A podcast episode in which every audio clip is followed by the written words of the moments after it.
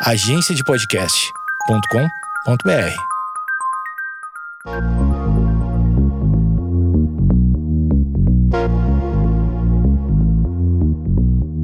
Você está ouvindo o Geekonomics Podcast, onde a racionalidade é questionada e a economia comportamental é explicada sem reservas e com a dose certa de ciência e irreverência.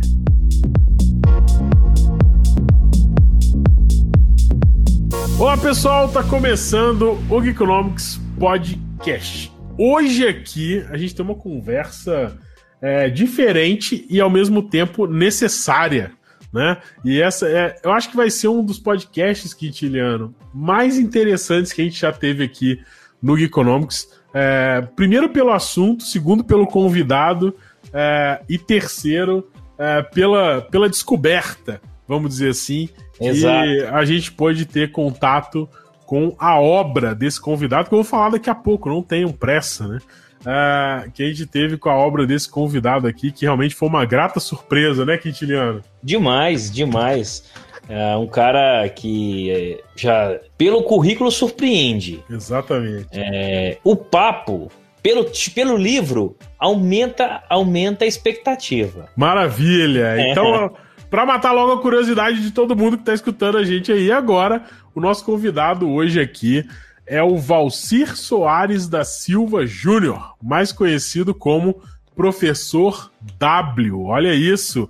O Professor W é, se reconhece como um inventor. É doutor em desenvolvimento econômico pela Universidade Federal do Paraná, com doctoral split pelo Institute of Education da University College London 10 anos de experiência como professor universitário, sua motivação é encontrar soluções criativas nas mais diversas áreas. Lançou é, como coautor três álbuns musicais e, como acadêmico, é economista, cientista e professor da Universidade Positivo e da Faculdade de Educação Superior do Paraná. Com diversos artigos publicados, é autor de diversos livros, entre eles e também tema desse Geekonomics Podcast, o recém-lançado Mil Sentidos da Vida, um café com futuros economistas. Além disso, ele ainda encontrou tempo para estar à frente da startup de inteligências de dados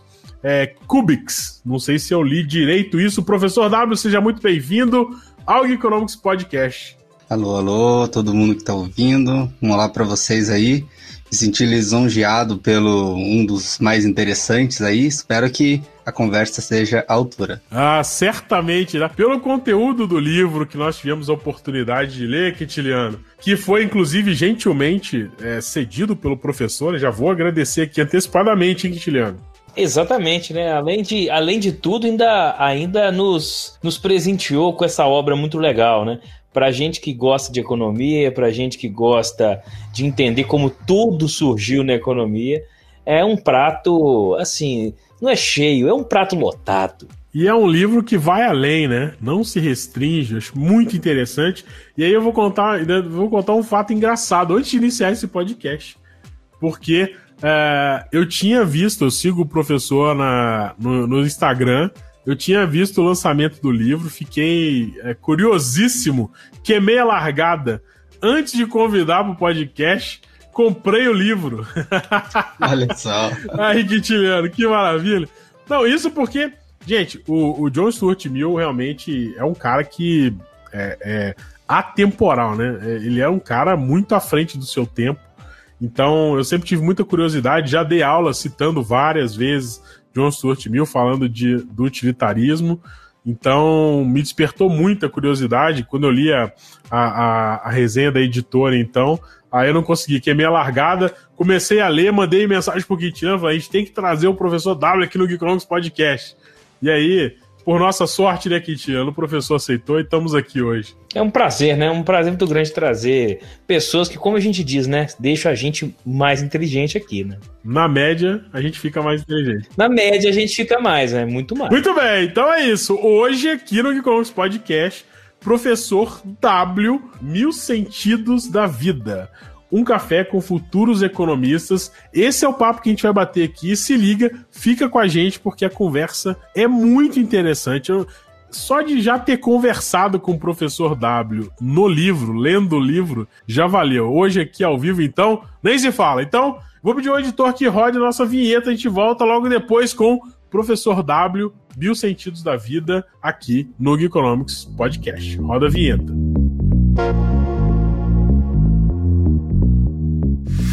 Geekonomics Podcast Ciências comportamentais aplicadas para usar.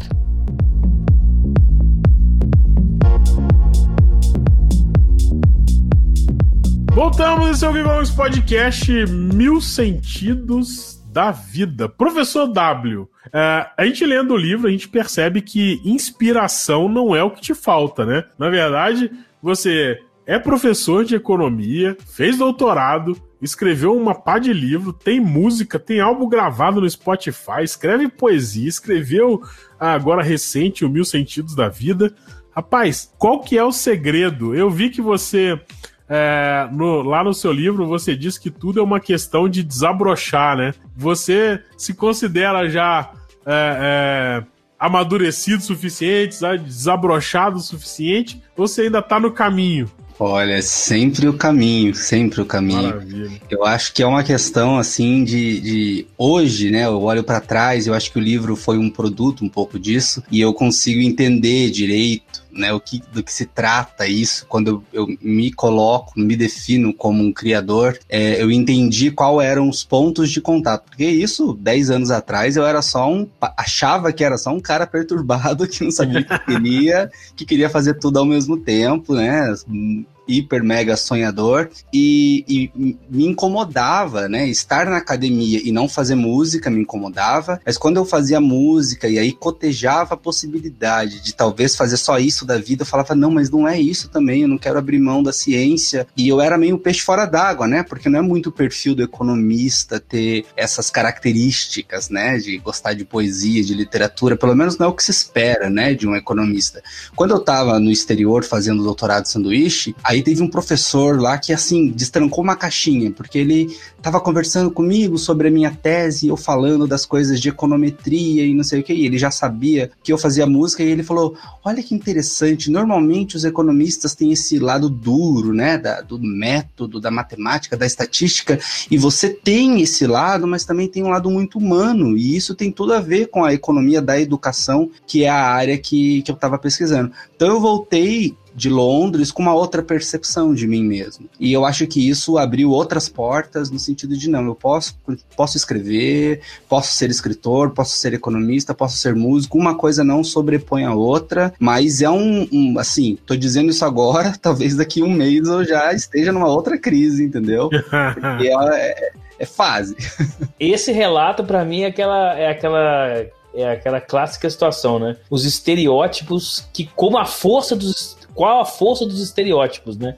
Um economista tem que ser aquele cara do mercado financeiro totalmente, é, é, vamos dizer assim, é, é travado, só terno e gravata, todo aquele perfil, né? Uh, e aí, pelo contrário, né? Existem pessoas que podem fazer várias coisas. Eu conheço é, algumas, algumas pessoas que têm essa situação. A pessoa trabalha. Eu conheço uma pessoa que trabalha, por exemplo, no Tribunal de Justiça com direito, recebendo advogados, né? Trabalha ali no fórum. E o, mas o que ele gosta de verdade, é o que me pareceu, todas as conversas que eu tive, que era de tocar na noite. Que era de tocar no barzinho, voz e violão, e conseguiu conviver bem, né?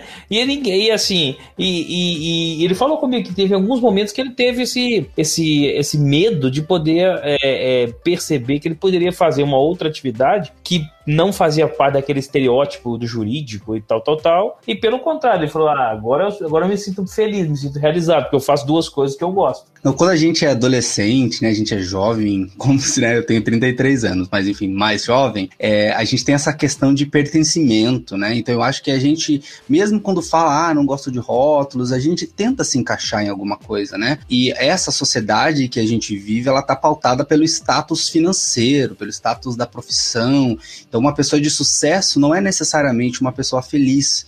E eu acho que eu fiz um caminho meio do avesso, assim. Eu fui um jovem de 20 e poucos anos que não tinha. Eu, eu eu sustentava a ideia de que eu era um, um, menino sem casa, né? Era assim que eu me descrevia o meu eu lírico nas músicas. E aí eu morei em São Paulo, morei em Curitiba, morei em Londres e eu gostava de não pertencer a lugar nenhum. Esse senso, talvez, de, de entendimento, de que as coisas se assentarem, eu entendi direitinho como isso se encaixava na minha vida profissional, é uma coisa muito recente. E acho que o livro é um fruto desse amadurecimento mesmo. Então, ele chegou aí numa hora muito boa, eu acho que está marcando um ciclo na minha vida que se fecha e começa um novo. Maravilha. Uma das coisas que me chamou muita atenção logo no, no prefácio do livro é que você reconhece a economia como uma ciência não exata. Isso, isso me emociona. Me emociona ao quadrado. É... Isso me emociona muito, porque tem tanta gente que acha que quem é economista é, tem que ser bom de números de qualquer jeito, né? É, e aí eu, eu queria entender é, é, do professor assim como, como que foi? Porque é, você também tem uma trajetória que está é, muito ligada nessa questão mais exata da economia né? Como a grande maioria dos economistas. É como que você lida com essa, com essa situação com esse paradoxo assim de ser uma pessoa ao mesmo tempo que é, você reconhece que precisa de um bocado de arte para escolher é, as variáveis aí econômicas também precisa de um pouquinho de é, de um, um, um, pouco relevante de matemática para seguir aí com os, com os modelos e com os estudos econômicos. Como que você faz essa, esse equilíbrio aí entre arte e número dentro da economia? Olha, eu vou começar essa resposta com uma, uma citação que eu coloquei na minha tese de doutorado do Sartre, que ele fala assim: sou o que consegui fazer com o que fizeram de mim. A minha família, ela é da, periférica, né? Assim, a gente morou muito tempo, na verdade, meus pais ainda moram numa cidade que é região metropolitana de Curitiba, né? Somos de uma família muito simples. Eu fiz faculdade, minha graduação numa faculdade privada, então eu tinha todos esses sonhos, eu acho, de, de criança, adolescente, que me ouvia música, quando eu pensava que poderia fazer uma faculdade, seria letras, mas de repente a economia caiu no meu colo, assim, como uma colega estava fazendo esse curso e falou: Olha, Júnior, a galera chama de Júnior no, no, no último, né? Além de todos os outros nomes. Olha, Júnior, tô fazendo um curso aqui que é a sua cara. E aí eu perguntei qual curso? Ah, Ciências Econômicas. Eu fiquei, ué, economia? Tem certeza, né? Tinha aquela visão que todo mundo tem da economia. Quando eu fui conhecer teoria econômica, comportamento, aquela questão mais psicológica, aquilo foi me atraindo, me atraindo, mas também era porque eu podia pagar esse curso. Então, meu sonho era ser um professor de história econômica. Coloquei na minha mente que era isso que eu seria.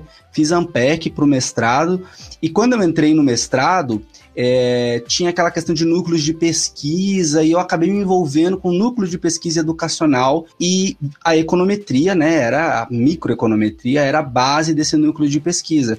Então eu fui para esse lado e me apaixonei demais pela econometria, pela possibilidade de modelar coisas comportamentais. Fiz um modelo para mim, eu tenho uma enxaqueca crônica há 15 uhum. anos. Eu fiz um modelo para tentar prever quais eram os alimentos que estavam relacionados, as, as, os comportamentos que estavam relacionados à minha enxaqueca, descobri várias coisas, e aí eu, sim, percebi que a, a mesma satisfação que eu tenho criando uma música, escrevendo um texto, era construindo um modelo, e isso também é, acabou se voltando para mim quando eu fui dar aula e quando eu fui fazer, dar outros seminários. Então foi aí que eu comecei a perceber a coisa da criação.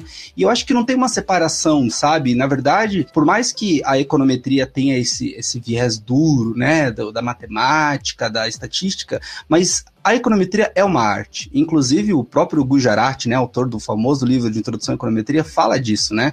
Econometria é uma arte, tem muita experimentação ali. E para mim não tem nada diferente da econometria experimentação do que da música experimentação.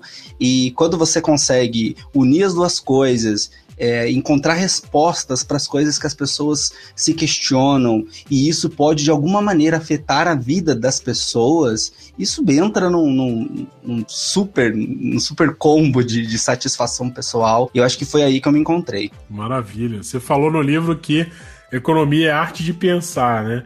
Uh, sem, sem essa, esse pensamento prévio, a matemática não tem muito uso na economia, né? Exatamente. A gente usa mais como instrumento, né? Não tem aquela coisa da matemática pura, de provar coisas, né? Provar teoremas. É um instrumento. Os estatísticos foram lá criar a estatística. A gente vai lá e usa aquele instrumento pronto, né, para fazer aquilo que, que a gente precisa fazer. Mas tá longe dessa. E a outra pira, né? Assim, o pessoal que gosta de matemática pura, de estatística pura, eu acho que é uma outra coisa que eu nunca adentrei nesse universo. Mas eu vejo sempre como um instrumento. Muito bom, cara. Agora me conta uma coisa. É, são mil sentidos para a vida mesmo, não? Como é que foi essa história? Olha, isso aí é propaganda enganosa, hein? Muito bom, cara. Sensacional essa parte do livro. É, na verdade, o, quando eu li o Mil, eu estava no meu doutorado e, assim, né, cada aula de História do Pensamento Econômico no doutorado era um autor.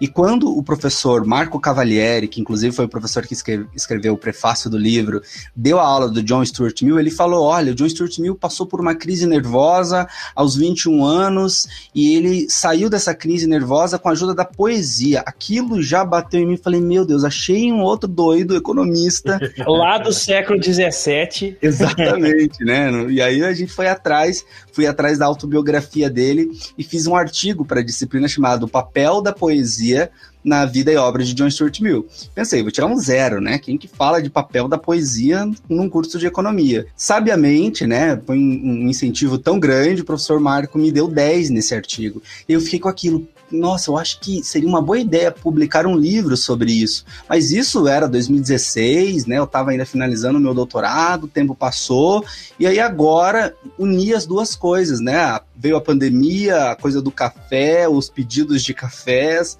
unido também a essa questão de, de me voltar para a criação, porque eu sempre me salvo criando coisas, e o livro surgiu disso aí. Então não são mil sentidos, né? Mas são os sentidos do mil, talvez. Maravilha. Professor W, uma pergunta. É claro que eu não poderia deixar né, de perguntar é, quem foi o gênio que colocou esse apelido, né? É, que agora virou o seu praticamente o seu nome, né? É, e uma segunda pergunta. É, essa, essa pergunta que está na, nas primeiras páginas do livro. Professor, vamos marcar um café. O, o, que, que, o que você acha que fez, que faz a diferença para que os alunos queiram sair da sala de aula, do ambiente, entre aspas, formal, para querer tomar um café, para ir querer é, encontrar fora daquele ambiente? É, o, será que tem alguma questão comportamental na sua aula que faz com que os alunos queiram é, ter essa experiência desse papo fora da sala de aula? Olha, eu tenho algumas evidências sobre isso. Vou responder uhum. primeiro do nome, que é mais fácil. O uhum. gênio foi chamado Acaso.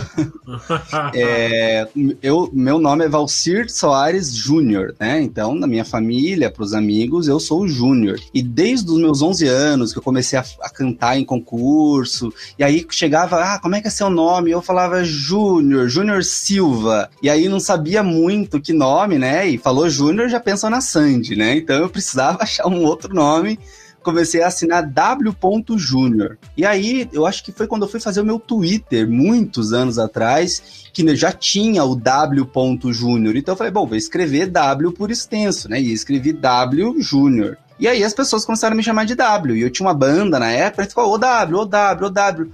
Pegou. Quando eu fui fazer o meu primeiro álbum sozinho, né? Na época que eu que eu me mudei de cidade para fazer mestrado, tudo. Aí eu falei, olha, eu acho que eu vou assumir isso, W Júnior. E aí ficou o W Júnior por dois anos, até que quando eu lancei meu segundo álbum, aí virou só W mesmo, todo mundo já me chamava só de W. Aí já virou o professor W também, que eu não consegui separar o Valcir do W, e acabou indo aí para o mesmo caminho. E a outra pergunta é, como eu disse, tenho só uma evidência disso, né? Eu, eu acho que até no livro eu, eu, trato um pouco desse assunto, mas eu acho que é, a minha construção de vida fez com que eu não colocasse todas as fichas na persona da profissão. Então, quando alguém pergunta assim, ah, o que, que você é, o que, que você faz, né? O que, que você é? Eu tenho até dificuldade de, de dizer isso, porque eu acho que é, ser economista não me define, ser é, um músico não me define, ser cantor não me define. Talvez ser um artista me define, mas não me define na profissão.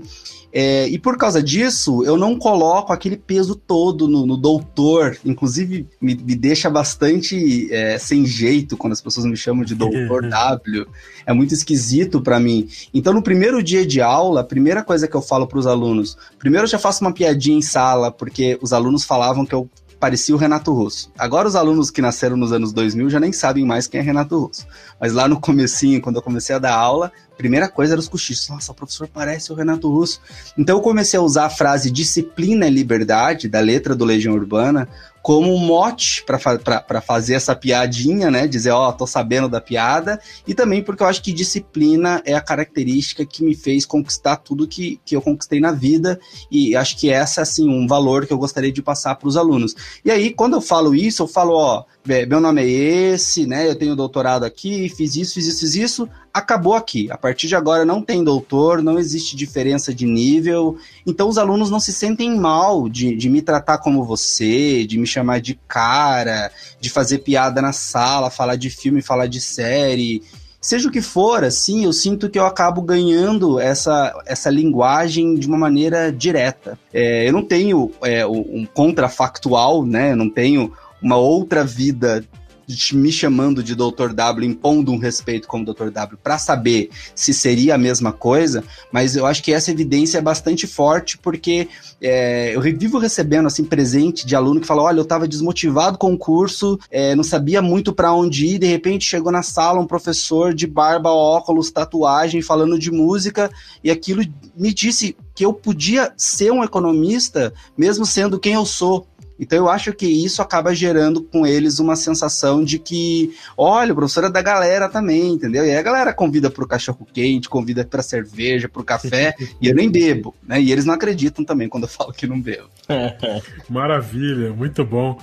Me explica uma coisa. É, geralmente, a, a, gente aqui na, na economia comportamental tem, é, tem discutido bastante sobre a questão do, uh, do egoísmo, principalmente uh, isso vindo lá de pensadores como Smith, né? E até a própria corrente utilitarista traz, traz muito dessa questão do, uh, do ser humano um pouco mais uh, egoísta do ponto de vista econômico, né?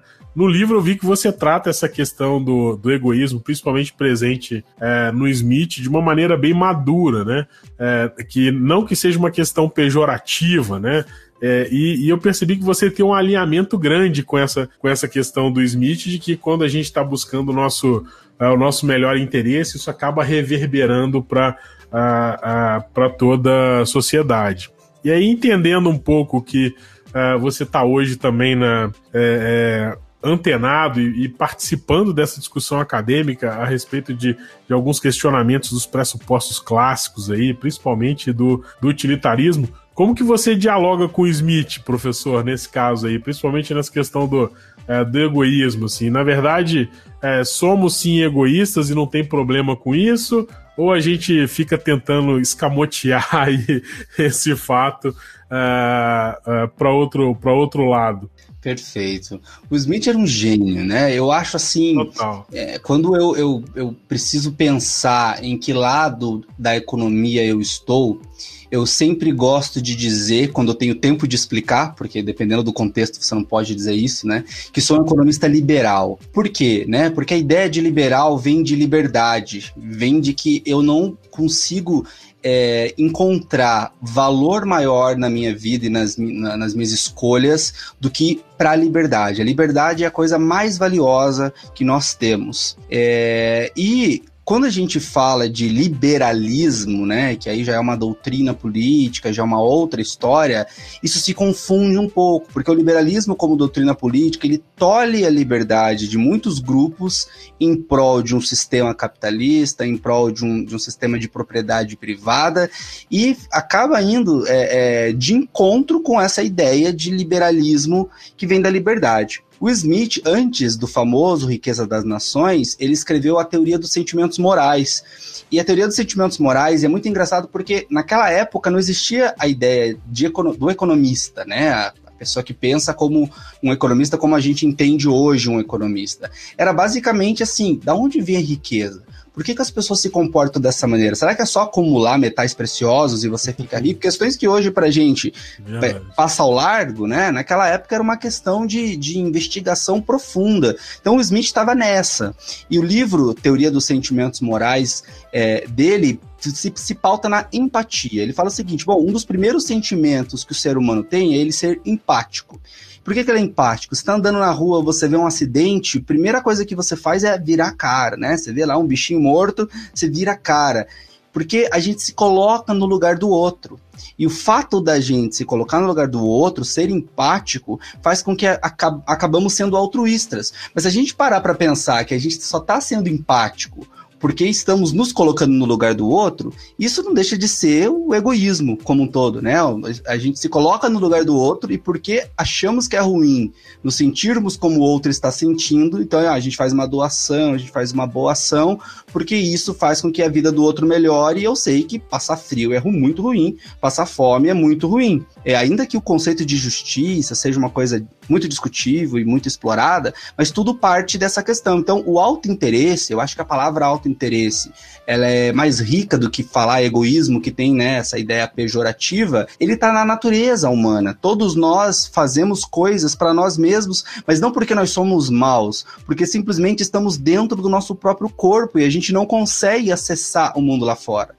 Então, se eu estou conversando com alguém, por exemplo, eu encosto a minha mão no braço dessa pessoa, na verdade, eu não estou sentindo o braço da pessoa. Eu estou sentindo a minha pele que está em contato com o braço da pessoa. A pessoa não está sentindo a minha mão pegando, ela está sentindo a pele dela que está sendo encostada pela minha mão. Então, de certo modo, estamos presos dentro de nós mesmos. Se eu tenho que tomar uma decisão de preservação da vida, de sobrevivência, me parece, isso aqui já viajando para um lado mais filosófico da coisa, né? Me parece muito óbvio que aquilo vai partir da gente, porque a gente precisa estar tá bem para sobreviver, primeiramente, e poder participar desse mundo. Então, esse autointeresse está muito dentro é, dessa ideia de natureza humana mesmo, está muito mais na psicologia, né, digamos assim. E aí, claro, né, o tempo foi passando e as pessoas foram atribuindo outros significados, outros valores, mas o próprio Smith, por exemplo, fala muito de que deve sim haver um, um, um estado mínimo e o mercado ser livre até o ponto em que nós não temos é, as pessoas sem sua própria liberdade verdade. Agora, dá para se falar de liberalismo num país como o Brasil? Nós não somos livres, as pessoas não são livres. Uma pessoa que nasce na periferia ou uma pessoa que nasce na favela, não dá para dizer que ela não atingiu o que ela deve atingir por por, por, questões meritocráticas, né? O contexto é muito importante. E esse contexto faz com que essa pessoa não possa ser considerada livre. Então não dá para se falar de livre mercado nesse sentido. Acho que eu é, avancei um pouquinho aí na tua pergunta, mas isso responde um pouquinho do, da questão do auto-interesse. É, esse, esse assunto que, que foi trazido agora pelo professor Dava é muito interessante, né? Eu já vi uma, uma frase que eu achei muito, muito boa, assim. É a, a determinação pelo CEP onde você nasceu. O CEP determina um monte de coisas o caminho que você vai ter na, na, na, trajetória, a dificuldade, aonde você. aquela coisa, aonde você entra na fila do pão, né? Se você entra mais, mais perto do pão, mais longe do pão.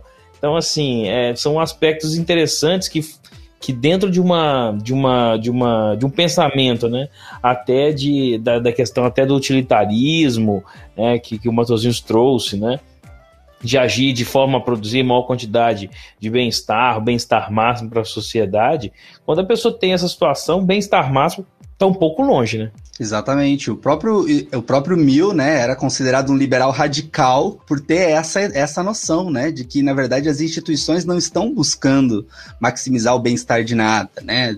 Justiça social não é um ponto que está na pauta. E, e, isso é um problema, né? Eu, vindo de onde eu vim, sou a exceção que confirma a regra. Conheço muitas pessoas tão esforçadas, mais esforçadas do que eu, com mais capacidade e que morreram na praia, justamente por falta de oportunidade, né? Eu tive sorte, que é óbvio que essa sorte tá colocada também com um pouco de mérito, com um pouco de esforço. É, a, a, gente faz escolhas, né, no, na nossa vida, no nosso dia a dia, e é óbvio que quando eu, eu determinei que, em vez de assistir novela, eu eu iria estudar, e isso condicionou algumas coisas, mas poderia ter dado muito errado. Eu estava do lugar certo na hora, na hora certa, e isso fez com que as coisas funcionassem para mim. Mas eu sei que essa não é a realidade da grande maioria das pessoas. E daí vem a minha satisfação pela minha profissão, né? Poder escolher a, a, ou trabalhar naquela profissão que eu escolhi, isso é um privilégio absurdo. E é muito triste olhar para isso como um privilégio, sendo que todo mundo tem capacidades ilimitadas. Imagina se todas as pessoas pudessem desenvolver as suas próprias capacidades, segundo seus gostos, segundo suas vontades, né? Verdade, verdade. E, e você, no, no, livro, você traz uma, uma passagem interessante que, que é, dá pra gente depurar um pouco esse conceito de egoísmo, não da, da forma pejorativa como nós estamos acostumados a ver, mas sim da, do ponto de vista que quando nós nos sentimos, aí citando você mesmo, né? quando nós nos sentimos felizes, completos, é, que somos pessoas melhores, não só para nós, mas também para os outros. Né? Então, é, é, é aquela história que é, não adianta a gente também não, não estar bem com conosco e querer é, estar bem com os outros, né? Eu achei isso, é, César, porque muitas vezes o pessoal é, lê esses conceitos, e você falou, citou Smith aí é, em teoria dos sentimentos morais, até tem gente que gosta de apontar que existe uma certa contradição, né, no Smith que escreveu uh, uh, Sentimentos Morais para o Smith que escreveu Riqueza das Nações, uh, quando na verdade tem, que, tem que haver um pouco de sensibilidade para entender um pouco mais do Smith na, na, sua amplitude, né, e não na, na em cada linha, em cada frase vírgula escrita no que ele pensou, né. E é interessante que Uh, o seu livro tem uma pegada filosófica, né, professor? E é, a, a, filosofia tem, tem aparecido com muito mais frequência nos dias atuais.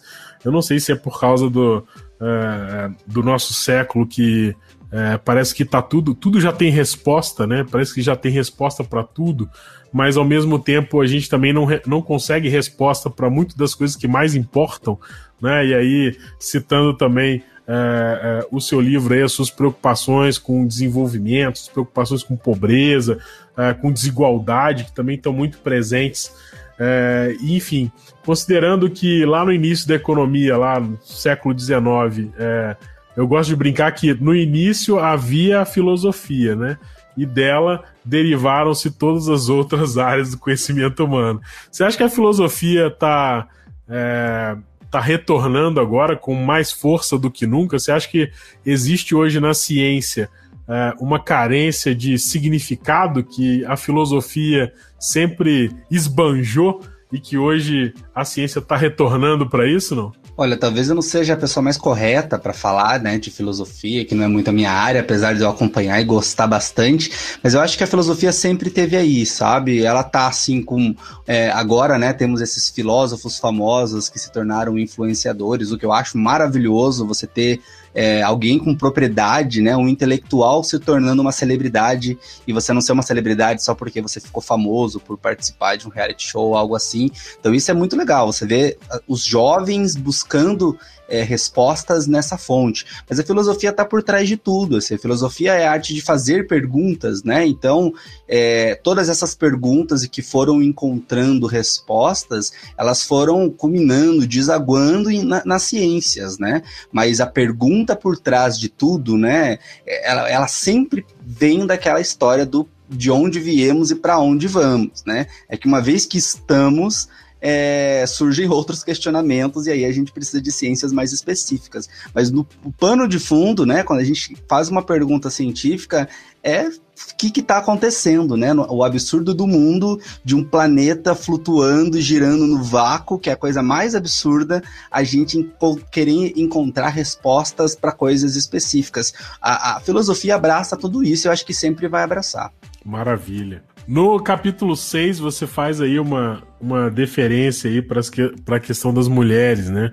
E eu acho que nunca antes a gente discutiu tanto essa questão de, de inclusão, não só na ciência, mas em todas as áreas aí da, é, é, que a gente tem, né? Na, nas artes e tal. A gente teve uma economista é, recente, a Esther Duflo, que ganhou o Nobel aí de Economia uh, exatamente com uma pesquisa muito focada uh, em economia da pobreza, em desigualdade. Uh, como que você vê isso, cara? Você percebe aí no seu meio, é, como professor, assim, nas cadeiras de economia, conversando com, profe com outros professores, você percebe que tem havido uma maior preocupação é, é, da, da academia em economia é, com essas questões da, da pobreza, isso tem estado mais em evidência, tem chegado mais nas discussões. É, como que você tem visto isso? E aí, se você puder emendar é, no livro aí, que eu vi que você também trouxe aí, no capítulo 4, no capítulo 6, algumas discussões sobre isso? Olha, é, eu acho que assim na academia, assim como nos outros setores também, os homens finalmente acordaram para a potencialidade das mulheres, né? A Esther do Flow ela é um exemplo maravilhoso não só, né, como mulher, mas ela também fala sobre é, a questão do economista ser uma profissão que podia mudar as coisas e ela decidiu ser economista por causa disso. Ela também utiliza a econometria, avaliação de impacto, né, todas essas coisas de ter um grupo de controle, grupo de tratamento, assim como os médicos, né, fazem as ciências biológicas, agora os economistas estão fazendo e ela e, e, o grupo de pesquisa que ela faz parte é, são um expoente nisso.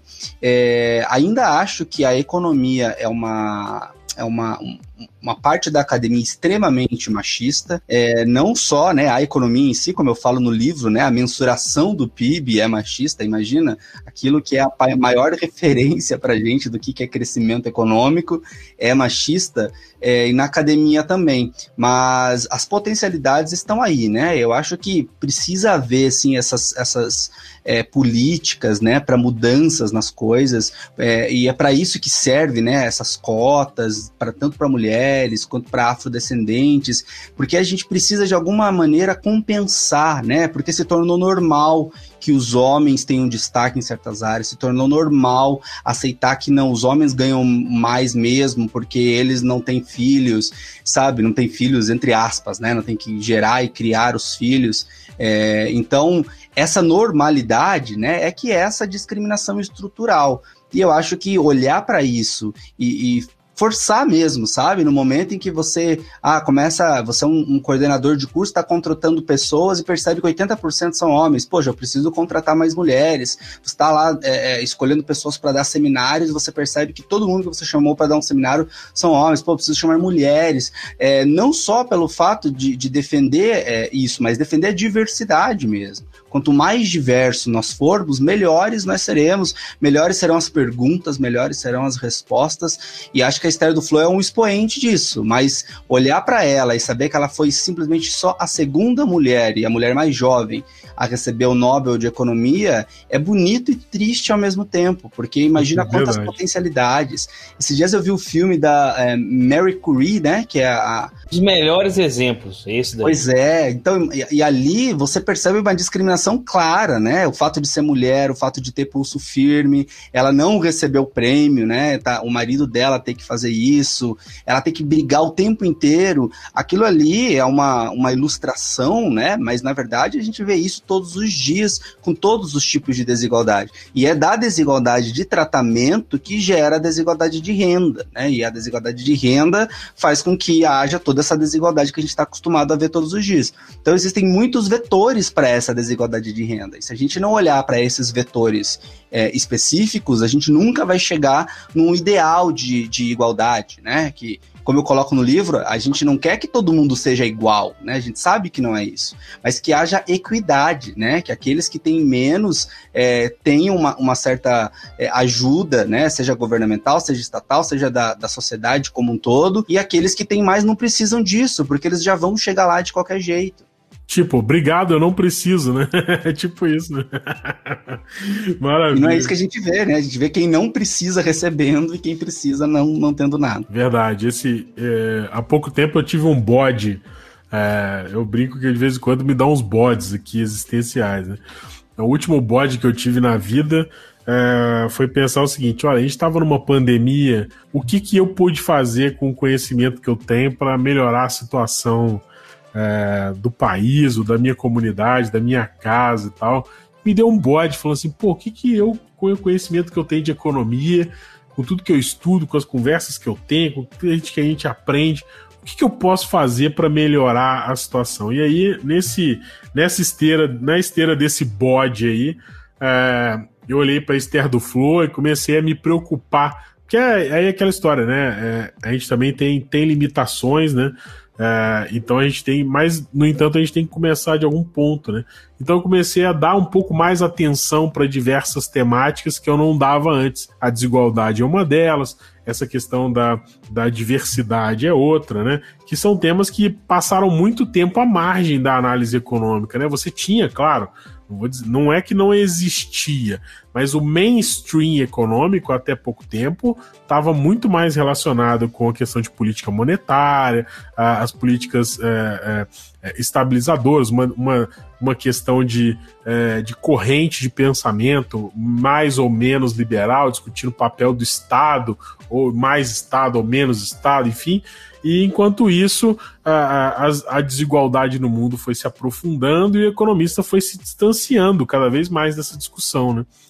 É, mas eu, eu tô falando isso porque para pegar um gancho é, para te perguntar aí, professor. É, na verdade, a gente é, é tão especial quanto a gente pensa ou não? E aí, emendando nessa palavra, você acha que hoje em dia a gente está precisando mais de Nietzsche ou mais de Stuart Mill? Olha só, nossa, pergunta densa, né? Desculpa por isso. Apertou, apertou forte hein, dessa vez, hein? Não é porque para mim um dos melhores, um dos melhores capítulos do livro aí eu tenho que é, é, eu tenho que confessar isso aqui. Foi, foi o, o capítulo 9 que fala que talvez não sejamos tão especiais assim quanto a gente gosta de pensar, né? E realmente foi, foi um capítulo que, que traz muita reflexão, né? Então eu queria ouvir de você assim uma explicação mais ampliada. Que legal. É, esse capítulo já começa com talvez, né? Porque você já deve ter percebido que eu também já fico em cima do muro ali no livro mesmo. Mas o ponto que eu gosto de pensar, né, que tá ali assim, porque a gente é muito como ser humano, né? A gente tem uma pretensão absurda. É, e quando a gente pensa na realidade, é, para mim, que eu, eu, gosto sempre de repetir isso, porque eu acho que é muito absurdo a ideia de que neste momento estamos flutuando em uma bola num espaço escuro e completamente deserto. É, é, algo assim que a gente acorda todos os dias e, e, escova os dentes, toma banho, sai de casa, faz isso, faz aquilo, porque a gente não para para refletir sobre o absurdo que é estar aqui, né? Porque se a gente fizesse isso todos os dias. É, mas por outro lado, o próprio fato de, de perceber que talvez não sejamos especiais faz de cada momento, faz de cada sentimento mais especial, né? Então, esse capítulo fala bastante disso, né? Do viver no presente presente, ou ele pega o gancho do viver no presente, que vai ser explorado no capítulo posterior, é, justamente por isso, assim, porque eu acho que ao mesmo tempo que essa dúvida, né, e aí você fica entre Nietzsche e Mill, entre você ser existencialista e achar que nada serve para nada, ou tudo tem sentido, é, faz com que a gente queira buscar sentido nas coisas. E essa busca por sentido é que é a, grande coisa legal, né? O Mil, a gente não contou a historinha do Mil aqui, né? Eu acho que vale a pena contar, né? É, o Mil ele, ele era um experimento do pai dele, né? Ele se, se, via como um homem fabricado, porque ele foi uma criança que foi criada longe de todo mundo. O pai dele decidiu é, desenvolver tudo que poderia desenvolver num ser humano, tirando ele da circulação das outras crianças e alimentando ele com tudo que era de melhor. Então, com 3, 4 anos, ele já estava em contato com latim, com grego, é, com 12 anos, ele já tinha uma formação que seria hoje compatível com a nossa formação universitária, já com 12, 13 estava publicando livros, e com 21 anos, né, quando ele teve essa crise nervosa, ele teve quando se fez essa pergunta, né, se eu resolvesse os problemas do mundo, que é isso que eu estudo, estudo na minha vida, eu seria feliz? E ele percebeu que não, porque ele não tinha uma ligação sentimental com aquilo. E aí ele sentiu que ele foi condicionado pelo pai dele a fazer tudo o que ele tinha feito e não tinha muito para onde ir, né? Se sentiu assim desmotivado por muitos meses e foi lendo poesia que um insight na mente dele mudou as coisas. E eu acho que esse insight é, que foi, foi o sentido das coisas, né? Do encontrar, olha, eu posso estudar é, a igualdade da mulher e lutar pela igualdade da mulher, porque eu acho que todas as pessoas têm direito a ter uma vida feliz e uma vida de desabrochar, né? Como o livro cita. É, eu acho que eu posso olhar para a desigualdade ou eu posso olhar para o direito das pessoas pretas, justamente porque eu acho que o ser humano ele deve ser tratado com igualdade. E aí que começa para ele um sentido que está ligado ao, ao emocional dele. Então eu acho que todos nós podemos encontrar esse sentido. É, e eu acho que partir dessa ideia de que não somos nada, para que dentro desse nada a gente pode fazer alguma coisa, já é maravilhoso, né? Porque quando a gente tem aquela pretensão absurda, para que, que eu vou fazer, né, para os outros, sendo que eu já tô numa, numa já tenho, já tô numa posição super vantajosa e privilegiada. Então eu acho que é quase uma, uma visão de humildade que todos nós é, deveríamos olhar, e não é uma, uma questão positiva, não, não estou dizendo as pessoas deveriam se olhar com humildade se as pessoas só pararem para pensar na bola flutuante no meio do nada, no quão uhum. frágil é a vida, ela já vai perceber que ela não tá num, num pódio e que alguma coisa precisa fazer sentido para que é, essa passagem por aqui, seja por outras vidas, para quem acredita, seja uma vida só, vai acabar. E dado que vai acabar, o que de melhor eu posso fazer com ela? Né? Não, e, e passou, minha cabeça explodiu aqui quando eu é, lendo que eu falei assim, nossa, é, cuidado com é, a perseguição das metas, né? Porque hoje em dia tudo é meta, né? Todo mundo te dá uma meta. Você tem uma meta de quanto gastar, uma meta de quanto guardar, uma meta de reserva de emergência, uma meta de educação, uma meta de estudo, uma meta de leitura, uma meta. Tudo é meta. Então, cuidado é, é, com essa história de. É, você que está estudando a gente aí, cuidado com essa história de meta. Porque se a sua vida é uma eterna perseguição de meta, pode ser que quando você cumpra suas metas, passe a não fazer mais muito sentido, né? O resto é, fica um vazio. E aí é, que você traz esse conceito no livro aí sobre essa questão de, é, de desabrochar, que é, tem uma relação grande com o caminho percorrido, não necessariamente a meta alcançada ou não alcançada, né? Eu achei isso também. Os aprendizados, né? Tudo que a pessoa pôde aprender, ou que ela pôde ensinar também, né? Que é uma tarefa de que um professor como como o professor W que está aí todos os dias nas salas de aula, né, é, pode experimentar praticamente todos os dias. Né? É difícil, cara. Professor, eu brinco, eu já dei aula e não é fácil, cara. É, agora, professor, você acha que o processo de recrutamento devia perguntar quem nós somos ao invés de perguntar o que a gente faz? Olha, idealmente eu acho que sim, viu? Mas a, a, tendência não é essa, né? Nós somos tratados como empresas, né? Isso é uma coisa muito ruim, no sentido de ter que dar lucro. Tanto que quando eu estava fazendo meu mestrado, principalmente no mestrado, que eu acho que no doutorado eu já estava um pouquinho mais calejado, mas no mestrado em que assim eu tinha dado sangue para ocupar aquele lugar, mas eu queria muito trabalhar no meu álbum, que era, e era o meu primeiro na época, e eu não sabia, eu, eu, eu achava que eu tinha que desistir da música para poder trabalhar e, e, ser economista e ser um bom economista. E um professor meu falou: Você tá, tá ficando louco, W. Se você parar de fazer música, você fecha a torneira, né? Seca a fonte da onde brota a sua criatividade, da onde faz com que tudo que você faz, você faz bem palavras dele, tá, gente? Não tô afirmando isso. Mas ele disse que tudo você faz, você faz bem, justamente por causa de, de ter essa criatividade, essa coisa abstrata, né?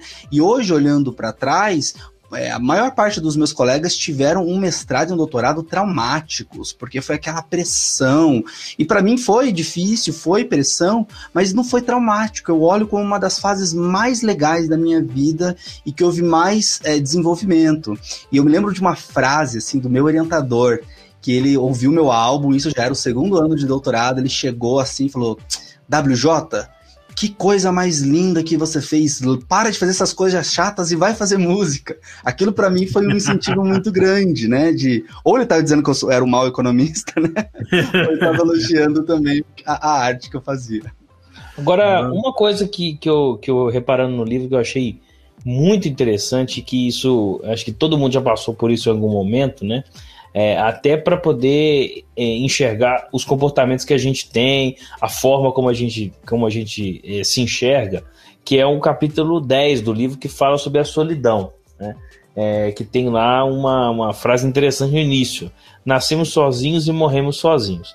Então, é, é, você coloca que tem muitos pontos, né? Que, na verdade, num ponto, é que a solidão é a sua melhor amiga, que através dela você se consegue se conhecer é, é muito melhor, né?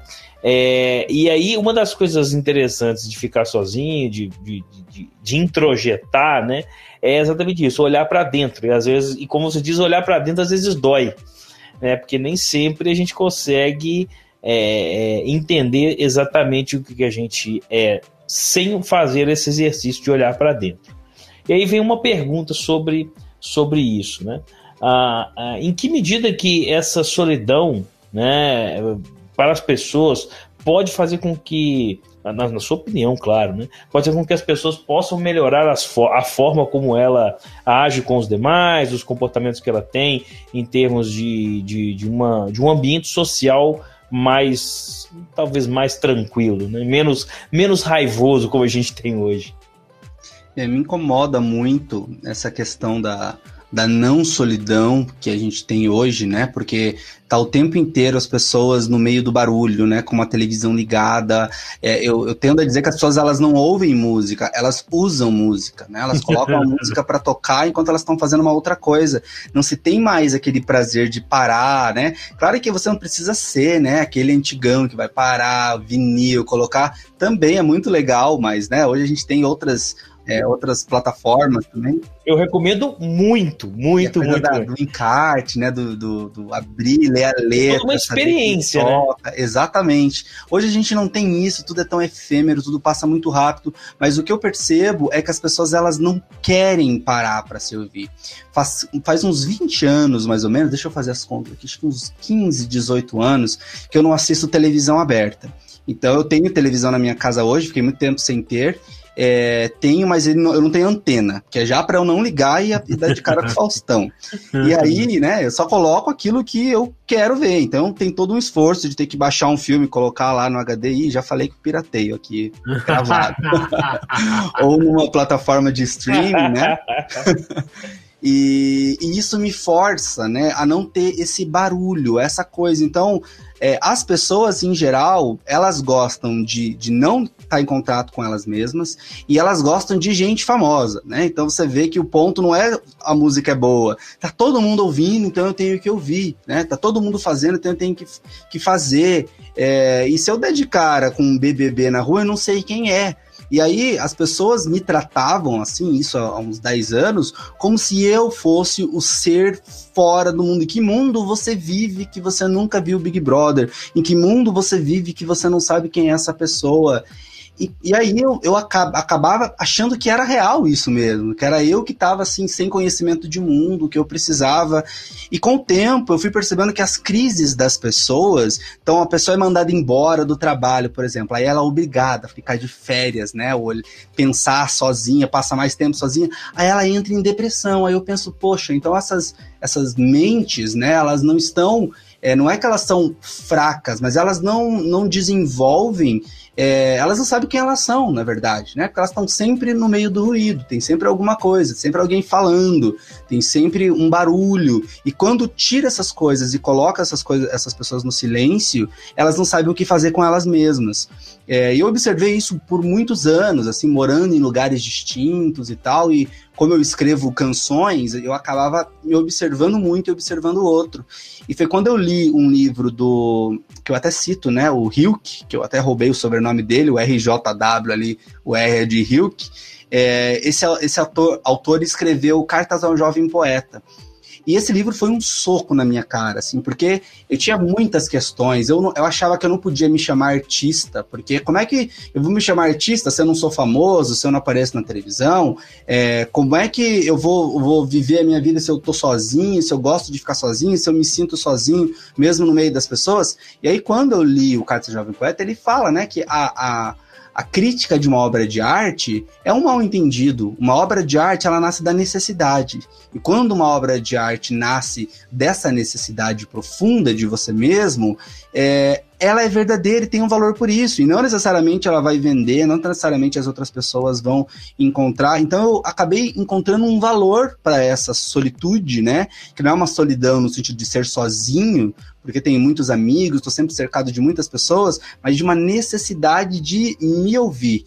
E quando eu morei em Londres, eu fiz isso. Eu numerei as minhas semanas tenho diários, assim, de que cada semana numerada eu escrevia uma coisa. Então, na primeira semana, ah, loucura, né? Vi o Big Bang, loucura, vi isso, vi aquilo. Quando passou uns dois meses, que já tinha passado a novidade da cidade, eu comecei a voltar para mim mesmo, para o meu passado, para questões internas. E aí que eu descobri que o ficar sozinho era praticamente uma sessão de terapia. Assim. Então, recomendo para todo mundo mesmo. E, de novo, né, a solidão não é ser sozinho, a solidão não é estar sozinho, não é não querer ter contato com as pessoas. Pelo contrário, mas é estar melhor para quando você estiver com as pessoas, você aproveitá-las, né, de uma maneira mais profunda. Maravilha. Quando você estava falando que as pessoas te param na rua, ah, você não conhece o Big Brother, em que mundo que você tá? Eu fiquei pensando assim, assim eu, eu tô no mundo real, você que tá no mundo imaginário da televisão. Bem isso. Super arrogante se eu falar isso, né? Mas... É, verdade. Mas se pensar um pouquinho... Você pode ter problemas aí da, da, da, aceita, da aceitação, mas provavelmente você tá mais certo que quem tá criticando. Se você olhar com um pouquinho mais de atenção, né? Quem tá no mundo da lua é quem tá no mundo da TV, né? Porque você critica usar música, você critica o Big Brother, dá a impressão que você, ah, não, mas então ele é, tá metido a intelectual. E na verdade, todo mundo poderia olhar para si mesmo, porque você tá sempre com você, né? E esse é o ponto.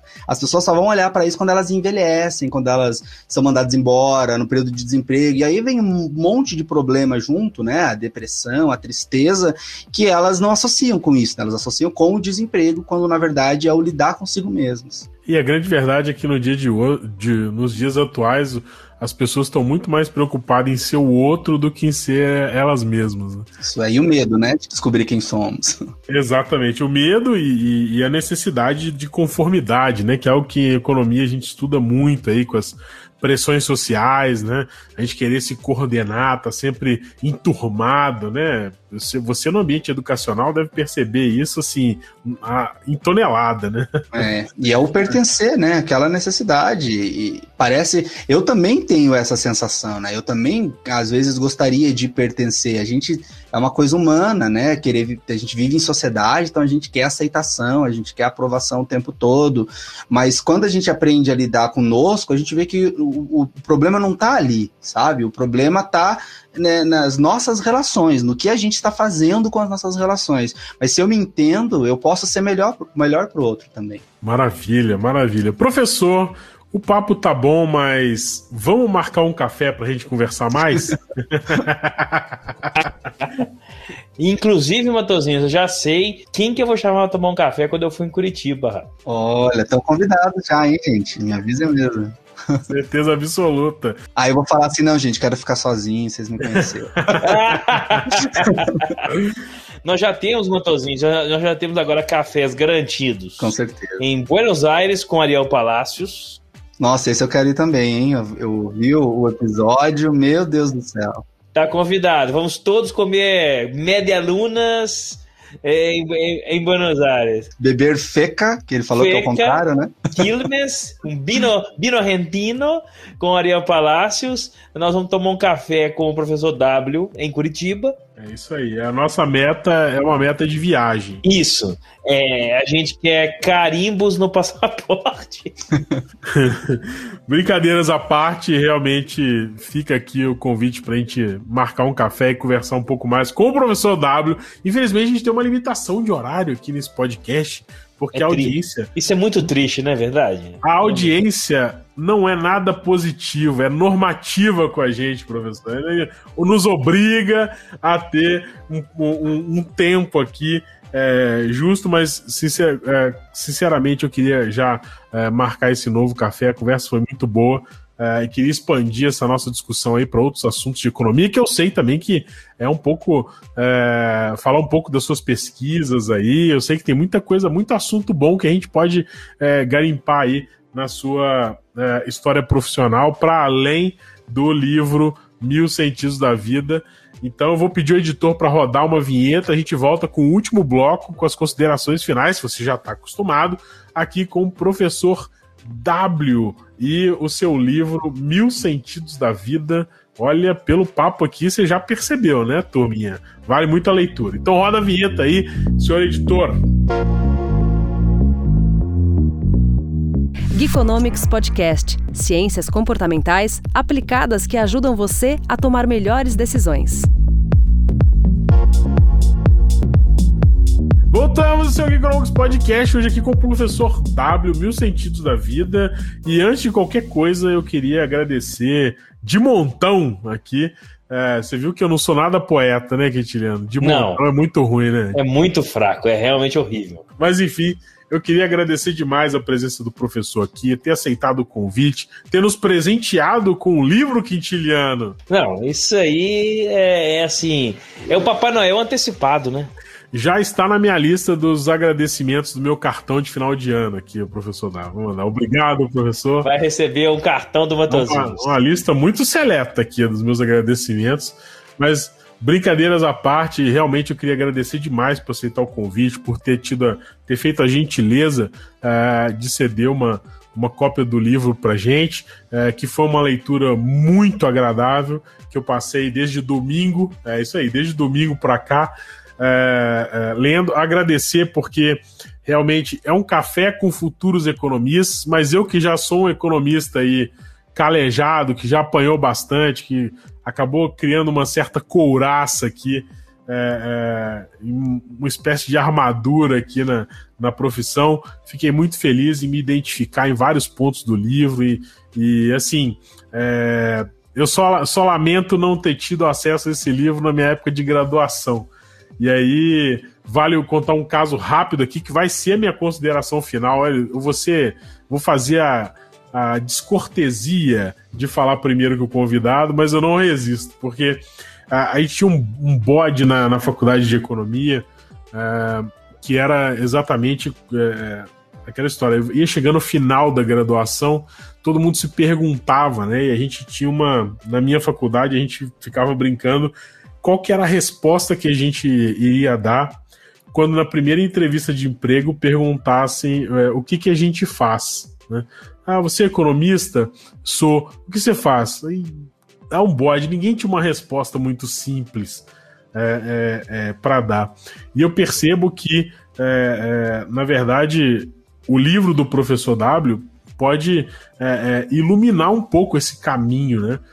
não só de entender um pouco mais que é, é, o economista é só uma parte da, da pessoa que nós somos, né? Então acho que é, ter lido isso na minha graduação acho que teria me poupado é, boas noites de insônia aí, de inseguranças. Então, mesmo vindo no momento que, é, que veio agora, veio muito boa hora. Então agradeço o professor W aí por isso. E fica aí agora, passo a palavra ao professor W, reforçando os agradecimentos suas considerações finais aqui no Geekonomics Podcast. Poxa, fico muito honrado, fiquei muito honrado com o convite, gostei bastante do papo também. Me coloco à disposição aí para a gente falar de outras coisas, né? Falar de pesquisa acadêmica, falar de música, o que vocês quiserem aí, vai ser um prazer. Quando virem para Curitiba também, visitem, por, por favor, né?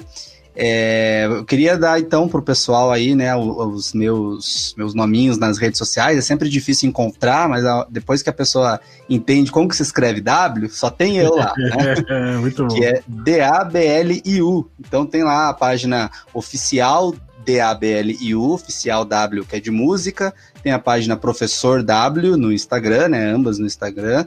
É, a cada 15 dias eu faço um post lá de interesse dos economistas, interesse do pessoal da academia, fala de pesquisa, fala de econometria, fala de ciência de dados. E mais uma vez agradecer a gentileza de vocês, o carinho de ler o livro, de fazer perguntas assim que demonstram o interesse de vocês e que vocês leram mesmo, então acharam legal e tal. Isso para mim é, é, o tipo de, de, de de elogio que não tem maior, assim, né? Saber que você escreveu algo que as pessoas estão lendo e que tá funcionando e tá tocando as pessoas. Então, muito obrigado mesmo e espero que o pessoal também que está nos ouvindo tenha gostado da conversa, tenha gostado do livro. E é isso aí. Obrigado. Maravilha. Para você que está escutando, não se estresse em pegar caneta e papel. Aqui no post, na descrição do podcast, tem todos os contatos do professor W. A gente faz questão de colocar aqui para você seguir no Instagram e também o link do livro. para você ir lá, olhar, ler. Você já viu a resenha melhor do que a nossa? Acho difícil, né, Quintiliano? Nossa, ah, acho que as pessoas, se as pessoas não se convenceram hoje, rapaz, é, é, é inacreditável. Não, não tem como. Então pode ir lá, vai ter o link do livro também para você é, é, avaliar. Recomendo demais a leitura, principalmente é, é, para você aí que está cansado dessas leituras convencionais, muito técnicas ou, ou de literatura. É um livro de reflexão, é um livro é, é necessário é, para os dias de hoje, que traz algumas questões muito importantes pro, pro nosso, vamos dizer assim, pro nosso autoentendimento, né? Pro nosso autoconhecimento, né? O autoentendimento. Isso Mas enfim. nem falou da física quântica, do budismo, nem falando. de tanto assunto que tem lá. É o próximo café, é o próximo. Maravilha. Quintiliano, suas considerações finais. É, primeiramente, agradecer ao professor Dário pela gentileza do papo, pela gentileza do livro é, pelo, pelo, pelos aprendizados né, que pude ter lendo, lendo a obra. É bem, bem bacana mesmo. Pude retomar a, a algo que eu já tinha lido do, do Mil, claro, há, há alguns anos, e, e, e revi alguns tempo depois para poder lecionar. Uh, matérias de, de economia, que tem que ensinar tudo de economia em um semestre, é um desafio incalculável e, e, e, frustrante, porque ao mesmo tempo não dá para fazer, né? É, mas pude, é, com o, o, o, livro do professor eu pude retornar um pouco sobre mil, lembrar de algumas coisas interessantes, né? Que até o próprio Madozinhos falou durante o nosso papo, que, é, que é a questão do, do, do, do, do fato das mulheres serem privadas de direitos, da propriedade, de várias coisas.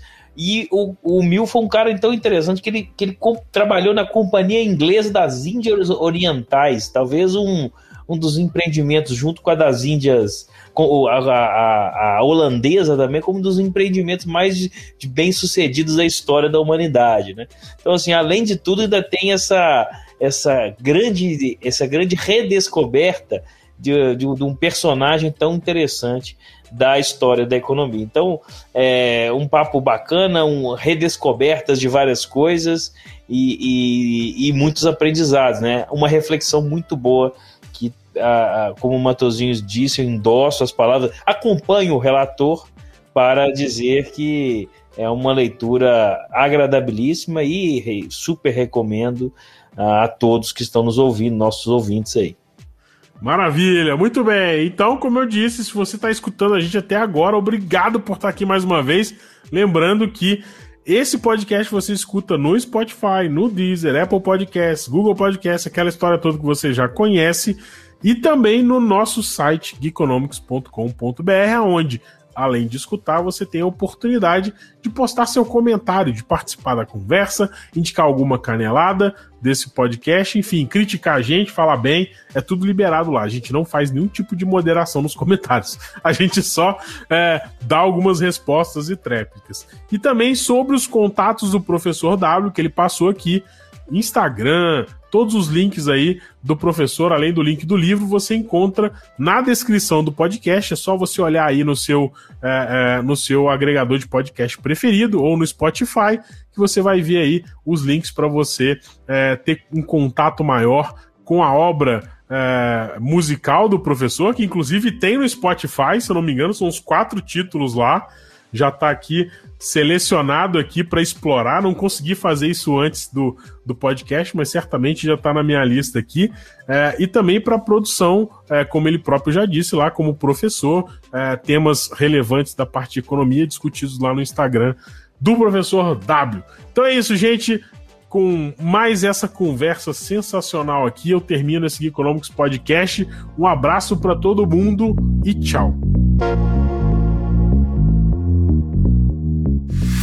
Este Geekonomics Podcast terminou e em breve lançaremos outro. Enquanto isso, você pode nos seguir em nossas redes sociais. Lá tem mais conteúdo esperando por você.